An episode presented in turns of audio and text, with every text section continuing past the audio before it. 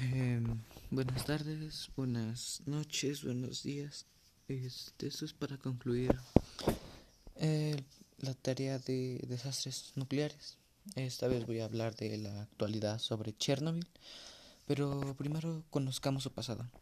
Chernobyl fue un lugar que tuvo un accidente nuclear en el 26 de abril de 1986 que fue en la central nuclear Vladimir Ilich de Lenin. Esta pues está ubicada en el norte de Ucrania. En ese creo que entonces pertenecía a la Unión Soviética. Esa planta nuclear estaba a 3 kilómetros de la ciudad de Pripyat y también a 18 kilómetros de la ciudad de Chernobyl. Es pues lo que sabemos es que pasó un accidente nuclear que fue una falla del reactor número 4. Estaban en medio de una prueba, de una prueba. Esto surgió creo que durante la noche o en la madrugada. Pripyat estaba descansando en paz mientras los reactores pues estaban haciendo pruebas. Eh, ya cerca de la noche eh, estos hicieron una prueba y desactivaron los sistemas de seguridad de todo.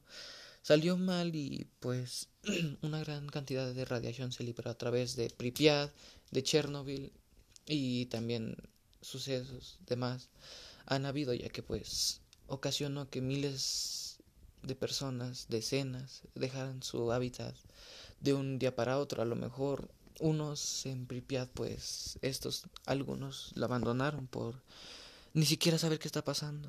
La famosa rueda de la fortuna que estaba en el lugar pues se cuenta que la gente primero cuando ocurrió eso vieron un espectáculo en el cielo, ellos pensaban que era un fenómeno, pero lo que no sabían es que estaban recibiendo olas y olas de radiación.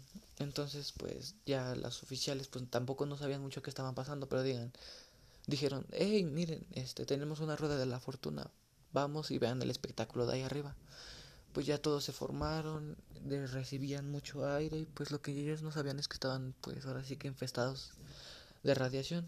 Todo esto hubo problemas en deshabitar el lugar y hoy en día pues creo que nada más Chernobyl es el lugar donde no tiene mucha radiación, sus niveles de radiación ahí son bajos, donde si no se puede habitar es en Pripyat, que es donde pues está cerca de la planta nuclear. Esta lo que no sabíamos es que tuvo 33 años trabajando, ya que un año después del accidente volvieron a activar el, los reactores 1, 2 y 3. Entonces, pues tenían más riesgo ya que ellos ya sabían cómo era la radiación y más con esto que pasó. Se cobró miles de vidas de personas y pues ahorita en la actualidad eh, los niveles de radiación ya habían viajado a otros países. Se rumoreaba eso no que no sabe si es cierto a lo mejor por la por el aire y todo. Pero entonces hoy en día pues la ciudad ya está deshabitada la planta nuclear también y pues lo que nos sorprende es que pues la naturaleza ya tomó lo que le pertenecía. Ya las ciudades quedaron enterradas bajo bosques y todo eso.